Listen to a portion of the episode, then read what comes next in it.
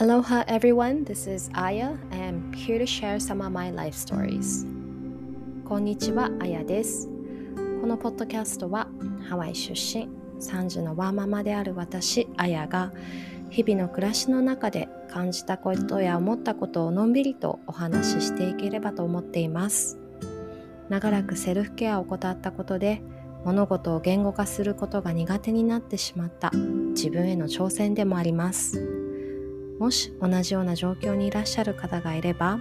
大丈夫。あなたは決して一人ではないということを感じていただければ嬉しいです。さてこのポッドキャストも気づけば20エピソードを迎えることができました。これもご視聴いただいているリスナーさんの存在あってこそです。いつも聞いてくださり本当にありがとうございます。今日はこのポッドキャストを始めるきっかけについて少しお話ししたいと思います。えー、すいません。という言葉を1日50回は言ってるな。そう気づいたのは、えー、ちょうど子供たちが体調を崩して何週にもわたって、えー、体調不良が続いた時だったと思います。参加予定だった会議に出れなくて休みが続き担当していた仕事の進みが悪くて他のチームメンバーに仕事の一部を引き取ってもらった時何度も何度もそれを繰り返していると無意識のうちに相手との関係性が迷惑ばかりかけてる人と迷惑をかけられてる人になってしまっていることに気づいたんです。だから何をするにしてもマイナスからスタート。プラスに転じるにはいつも以上に頑張らないとと思ってついつい無理をしてしまっていました。これはフルタイムで会社員をしていた去年の話です。転職をして新しい会社に勤め始めたんですが朝8時から17時まで仕事をして小学生の長男が帰宅後えー、保育園組の子どもたちを保育園まで迎えに行って夕食を作って食べさせて風呂に入れて、えー、寝る準備をしてで寝かしつけをしてからだいたい夜の10時までには仕事を再開して、えー、深夜まで仕事をする生活をしていました。もう頼むから10時には寝てほしい。そうしないとどんどん私の睡眠時間が削られていってしまう。とそのことにずっとイライラしていて子供たちに当たってしまったり。多分その時の私は頭から角が生えていたんじゃないかと思うほど常に先立っていました。それでも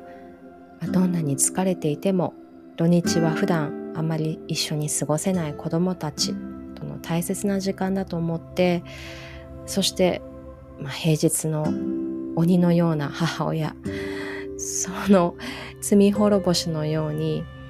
えー、無理をしてでも子供たちの行きたい場所に行って過ごしていました、まあ、自分だけの時間はほぼなくても常に子供たちを優先していたんです、え、そんな生活を1年弱続けていたらある日プツンと糸が切れてしまいました。半ば強制的に会社を休まされていろいろと見つめ直すきっかけになりました。仕事の責務も果たせない。親としても中途半端。何にもできてない自分に嫌気しかなくて。もう生きてる価値もないななんて負のループに迷い込んでしまっていたんですが自分を見つめ直す中でこれまで意識せずに DNA レベルで頭にすり込まれていたこうあるべきとか、えー、こうするべきといったまるまるべきと考えてやってきたことはただの自分の勝手な思い込みだったっていうことに気づいたんです。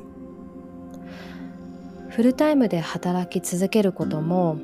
なぜかそうすべきことの一つとしてあったんです。平日まさに命を削って子供たちとの時間も削ってイライラの矛先を家庭に持ち込んでまでやるべきことだったのだろうか。もっとアウトソースをできる部分はアウトソースして人に頼って一人で抱え込まなければよかったのになどと冷静に思ったんです。思えるようになったんです。そうすれば平日の懺悔のように週末すべてを子供たちに捧げることもなくバランスよく自分の時間も確保できたんじゃないかなと思いました。でも今思うにそんな考えを持つこと自体できないほど切羽詰まっていて追い込まれていたんですよね。時間や精神的な余裕がなくて仕事や家庭の日々の to do タスクをこなすことです。いっぱいいっぱい。思考もストップしていてこう自動運転オートパイロットで運転している状況でもありました。自分の人生なのに舵取りができていなくてすべきことと思い込んでいたことをただただひたすらこなす状態。そんな、えー、状態の中休業する前後で、一つのポッドキャスト番組に出会いました。たまたま、え、リラックスできる瞑想の BGM を探していたんですがその中に、えー、おすすめで「思考でセルフケア」という番組が、えー、目に入ったんです。この番組ではカリフォルニア在住のまーちゃんが自分の思考癖に気づいてそれを良い思考に転換する術を身につけることで、えー、それを自分を大事に思うことつまりセルフケアにつながるっていうことを発信しています。大阪出身のまーちゃんの軽快な関西弁と、まあ、そのテンポの良さだったり、えー、時折英語が混ざったりするところがとっても私の耳心地よく私は自分の考ええー、探している答えが見つかるのではないかとそのポッドキャスト番組を聞きまくりました。今思うと必死という言葉が一番適さ適切だったと思います。そして自分を大切にしないと人を大切にすることはできないっていうことに気づかされたんです。セルフケアっていうものはつまり自分をいたわること。自分をないがしろにして後回し後回しにし続けた私は自分をいたわることをしてきませんでした。そしてその結果自分の意志がどこにあるのか自分が何をしたいのか自分の心の声は何を言ってるのかがわからなくなってしまったんです。私は何をしていると心が躍るんだっけ？何が私の心をハッピーにさせるんだっけ？自分と向き合うことをしてこなかった10年分のツケを生産する時が来たんです。そこから、えー、正式に会社を退職して少しずつ自分と向き合ってきました。時間ができてもどのように時間を使えばいいのかわからなかったので片っ端から家の整理や掃除をしたり映画館に行ったり美術館に行ったり長らく会えていなかった遠方に住む友人に会いに行くことや母を連れて旅行にも行きました。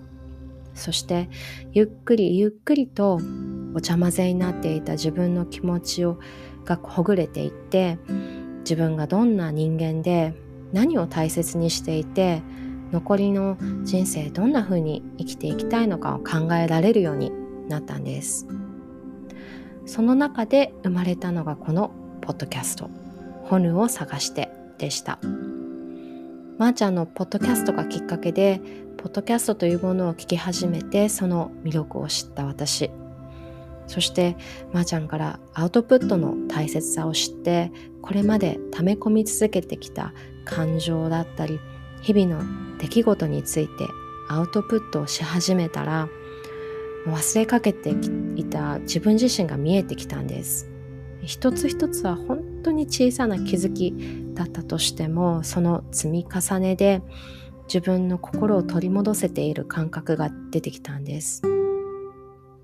これまで考え事をしても一人でぐるぐる自問自答を繰り返すばかりで何の解決もできていなかったんですがまずは気持ちを言語化すること。そしてそれを人前でアウトプットすることで見えていなかった自分の隠れた本心に気づくことができました。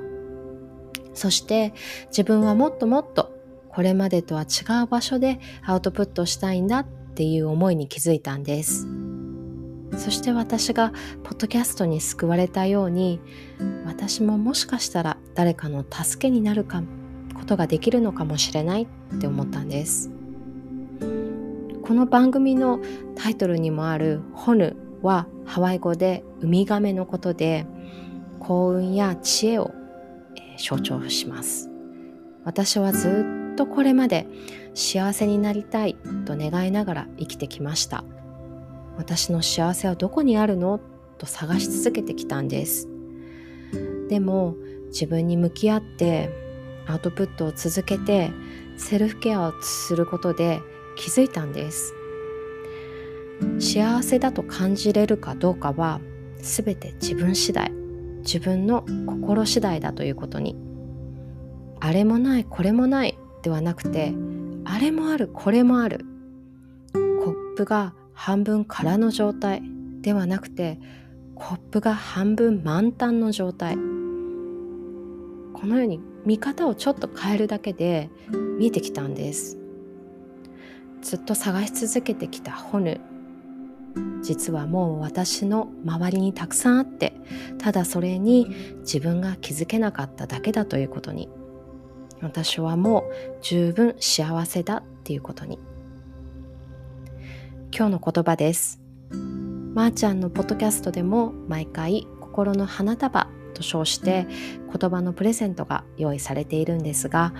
えー、何ヶ月も躊躇しながらこのポッドキャストをやる最後の一押しをくれたのがこちらの言葉でした。Act without expectation. Confidence comes from just doing it. Act without expectation. Confidence comes from just doing it.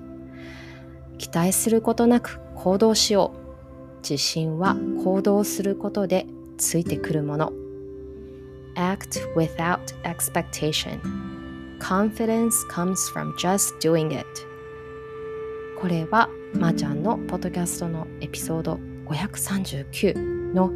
行動力で差がつく見切り発車の大切さというエピソードで紹介された言葉です。まずは行動すること。行動して自分で体感することで初めてわかることがあるんですよね。それは大きくなくていい。小さいことでもよくてそれを繰り返ししていくことで自然と自信につながっていくことをこの番組を通して私も学びました。まだまだ悩むこともたくさんある私なんですが一つ一つ行動に移していって楽しい毎日を過ごしていきたいと思っています。本日も最後まで聞いていただきありがとうございます。改めてホヌを探してこれからもどうぞよろしくお願いします。それでは次回までお元気でお過ごしください。アフイホ until next time. Bye!